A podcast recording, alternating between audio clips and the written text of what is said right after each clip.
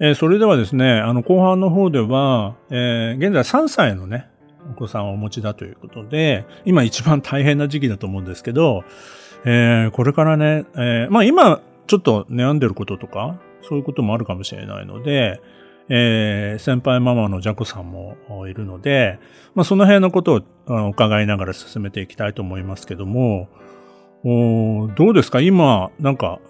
ちょっとここ壁に当たってるなとか、そういうことあります？いや、それがですね、実は、あの、自分のこう、こんな風に言うのもあれなんですけど、すごいできる子なんですよ。いや、本当に、早く寝るし、早く起きるし、ご飯はもりもり食べるし、ご飯の前はおもちゃ自分で片付けるし、すごい。そう、お風呂も嫌がんないし、着替えも自分で服朝、自分の好きなやつ選ぶし、で、夕飯の後とかお皿洗い一緒にやってくれたりとかもするし、食べた後の食器は自分で台所に持ってくし、なんか、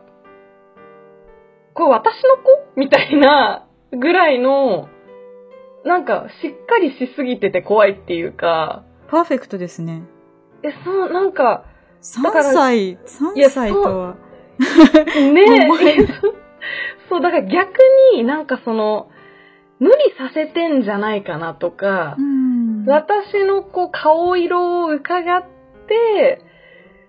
こう、なんだろうな、反応を返してくるっていうか、っていうのがあるんじゃないかなとか思って、まあ一人っ子だし、家にいたら私と二人っきりなので、やっぱこう、私が感情的にガッてわってこう叱っちゃったりとかした時に、やっぱなんかこう、変にこう作り笑いしながら、これ美味しいね、みたいな言ってくるとか、お母さんスカート履いてるの可愛いね、とか、言ってくるのとか見ると、なんか、あ、なんか私がそうさせてんじゃないのかな、とか、思ったり、あとは、なんかこの間、あの、ママ友が遊びに来て、泊まりに来たんですけど、その、と、ママ友の子供を私がお風呂に入れていて、で、ママ友と私の息子が、お皿洗いをしてた時に、なんかこう、うちの息子がママ友に、で、ねにくんは、そのママ友よりも、うちのお母さんの方が好きなんじゃない？みたいな。楽しそうにしてるし、とかって言ったらしくって、確かにそうかもねって、マキラは優しいし、なんか、自分の息子も楽し、あの、嬉しいんじゃないかな、みたいな感じで言ったら、私の息子が、なんで僕にはお母さん厳しいんだろうって言ったらしくって、なんか、もうその時に、なんてことをしてしまったんだろうっていうか、そんなこと言わせちゃって、っていうなんかこう、あ、もう今も泣いちゃいそう なんですけど。うん。うん、えー、そんなこと思ってたんだって。そうそうそう、なんか、うん。ちょっとショックですね。ちょっとね。で、なんか、だからママ友は、なんかその、そりゃ自分の子供だし、大好きだからこそ厳しくしちゃうのはそんなの当たり前だよとかって言ったら、なんか、ああ、そうなんだ、とかって言って、なんか、まあ分かってるのか分かんないですけど、納得みたいな感じで言ってたみたいで。でもなんか、そう、それ、ま、ママ友は、私に、その、ちゃんと叱ってることは、その、受け止めてくれてるよっていうのを、まあ、教えてくれたんですけど、その私の言葉が、こう、ね、聞き流されてるわけじゃなくって、ちゃんと彼は受け止めてるよ、みたいな感じで、まあ言ってはくれて、だからなんか、うん、うん。確かにそうだなとも思いつつ、あ、そんなこと思ってたんだと思って、私には直接そんなこと言ったことないので、うん。まあ、結構、それはここ最近で一番、何ですかね、反省というか、こう、あ、どうし、どう、ダメだな、みたいな、うん、のは思いましたね。すいません、なんか。いえいえ うん。でも、お母さんみんな他の子に優しいですよね。なん、ね、なんで、うんね。100%そうだと思いますよ。うん。こうね、無責任な愛情だとこう、うんね優しくなれるそう、その、だってそのねね、日だけでいいし。そうそうそうそう。やっぱ我が子となると、それをでもちゃんと言葉にできて、うん大人に伝えられた息子さん、ちゃんとこう大人を信頼して育ってるなっていうふうに思いました。ですかね。うーん。だといいな。うんきっと、多少こう、ちょっと背伸びして頑張ってる部分はあると思うんですけどうん、うん。ね、お母さんとね、今二人っきりだし、お母さん頑張ってるし、子供ってそういうのすっごい分かってると思うのうんで、うんうんすごい頑張ってて、ちょっと無理はしてるかもしれないけど、でもそれを止めることはできないし、うん。うん、してるかもなってこう心の隅で思ってて、うん、マキラさんが、なんかあったら、自分は手助けしようっていう心づもりでいたらいいんじゃないかなと思うんですけど。う。うんん。まあ、あのこれまで通りでいいんじゃないかなと思いますけどね、これからも。でもそれをちゃんと意識しながら生きていくこと大事だし、まあ、そのうん前半で、あの、聞いていたお母さん、アキラさんのお母さんも、やっぱりそこは愛情を持って厳しくしてた部分もあって、それを受け取ってたわけじゃないですか、マキラさん自身も。はい。だからうんうんそれをちゃんと受け継いで いる部分もあるんじゃないかなと思って、ああ、自分がやっぱされてきうん、た。まあされてきたっていうかしてきてくれたおかげで今があるわけだから、うんうんうん、だから、おすごく順調に来てるんじゃないかなって感じましたけうん。どね。ね。うなのん。かな。そう、だからまあ、すごい普通の、普段のね、生活の中では、なんか二人で歌って踊って、うん、なんか、そういう楽しい時間もあるから、うん。ね、こあとはこっちの問題だなとも思うんですよね。なんか時間に余裕がないとか、こうん心に余裕がない時に、ガッてなっちゃうというか、イラッとしちゃうみたいなのもあるし、それは絶対ありますよ。ねうん。子育てしてて、イラッとしたり、カッとしたり、思わず言っちゃうとか、いうことがない人っているのって。ねえ、ね、そうそう。だから保育園今行ってるんですけど、ね、保育園で、やっぱりすごい頑張ってるから、お家では甘やかした方がいいというか、まあ甘えてきたいのは当たり前だなとも思うし、うん。ね、だから、ここ最近は、こう、なんていうんですかね、心を、私も心を開いて、こう、寛大な、そう、あ、いいんじゃない？やってみたらいいんじゃない？みたいな こととか、それダメだよって、あんまり言わないようには心がけてはいるんですけど、うん。お母さんに相談するとかそういうこともあるんですか？いや、それがですね、またここが、あのー自分が母親になって、やっぱ、母親も母親で、こう、自分の信じてきた子育ての仕方みたいな、こう、子育ての正義みたいなのを持ってる人なので、もう、なんていうんですかね、分かってるよ。でもできないんだよ。みたいな、うん。そうなんか正論で返されると、ね、もう行き場がないみたいな。そうそうそうこうしたらいいじゃないみたいな、うんもちろん正しいんですよ。うん。それやったら分かってるよ。いいんですよ。でも、ね、もうお母さんも子育てしてたのはね、何十年も前のことだし忘れちゃったんでしょうね。うん、思いながら。そう、だから、結構ぶつかる、昔よりも、その子育てで、に関してぶつかることは、もしかしたら多くなったかもしれないです。昔の方が、こう、はいはいって聞いてたかな。うん、考えがこう、しっかりあるお母さんだからこそ、ちょっとこうね、違う時は厳しいかも。そうそうそうそうそう。私も私なりの子育ての正義があって、みたいなので、うん、全然ね、うん、常識も変わってるし、うん、そうなんですよね。そうそうそうそう。でも、基本はなんか全然仲いいので、あのー、なんかテレビ電話とかで、あのー、話したりとかもするし、やっぱり、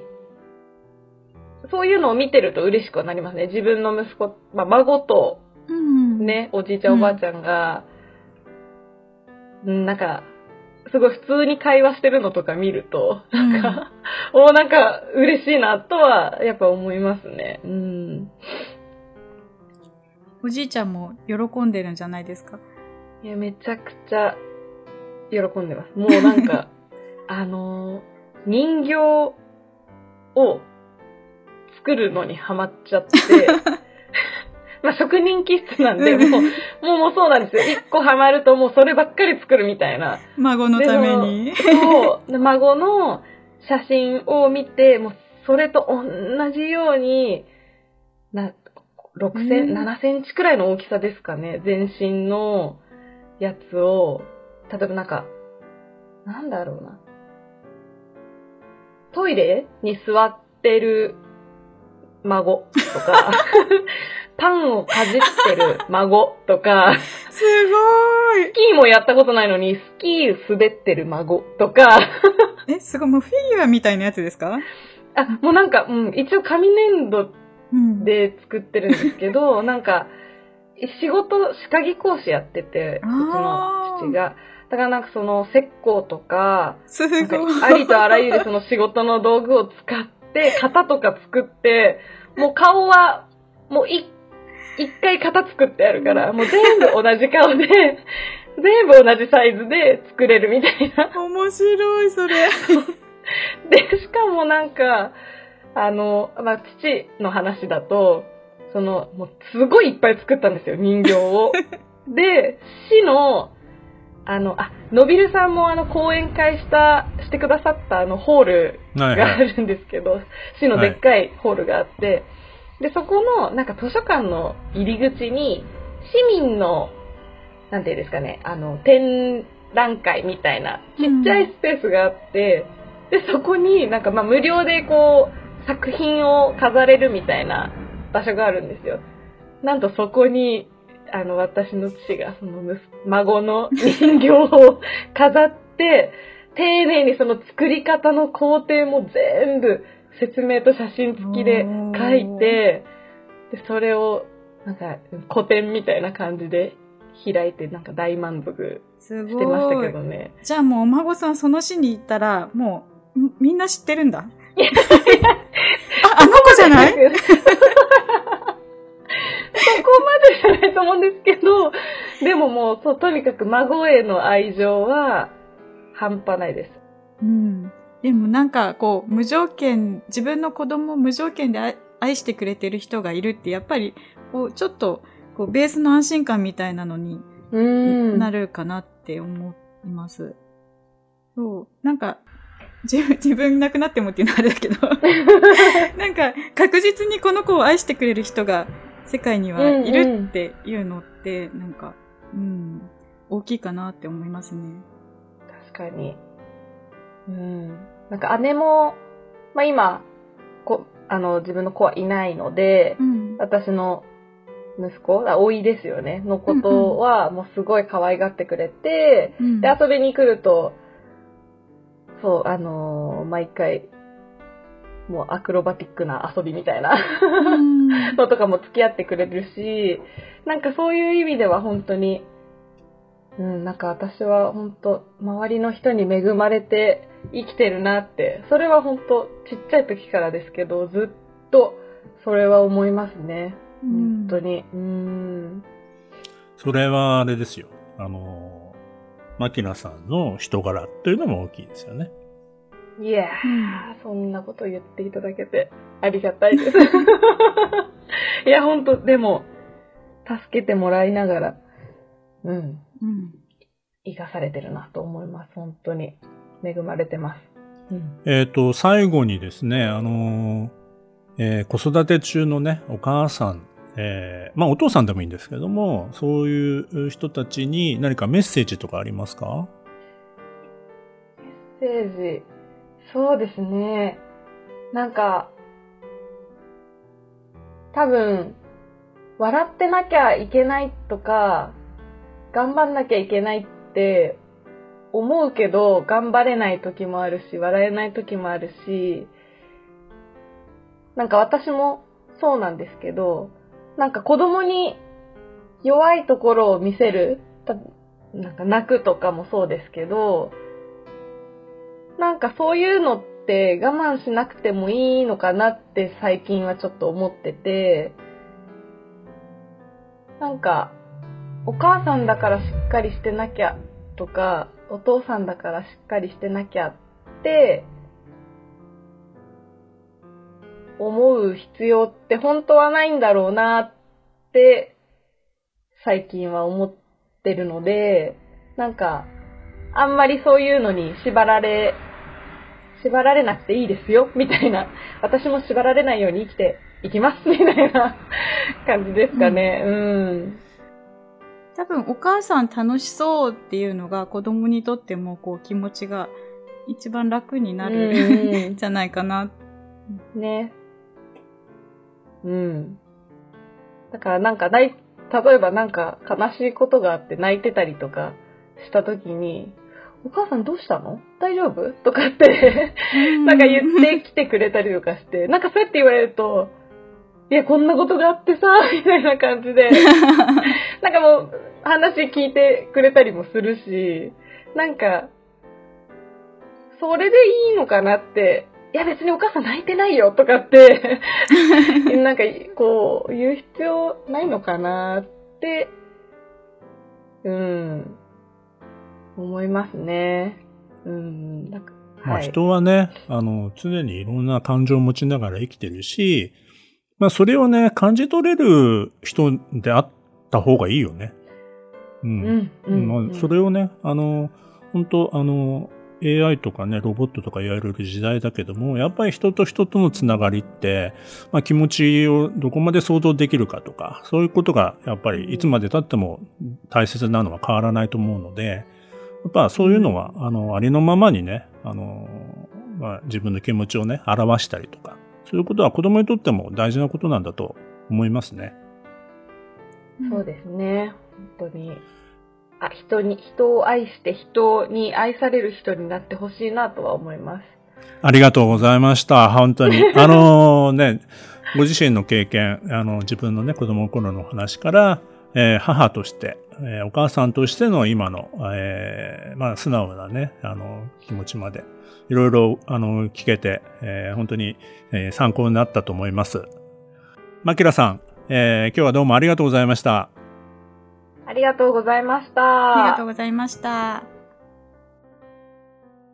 この番組では皆さんからの番組へのご意見、ご感想、子育てに関するエピソードなどをお待ちしています。また番組に出てみたいという方も募集中です。番組の概要欄にリンクが貼ってありますのでお気軽にお寄せください。Apple や Amazon、Google、Spotify などの無料のポッドキャストアプリから購読または登録のボタンを押していただくと更新情報が届きますのでとても便利です。それではまたニコニコラジオでお会いしましょう。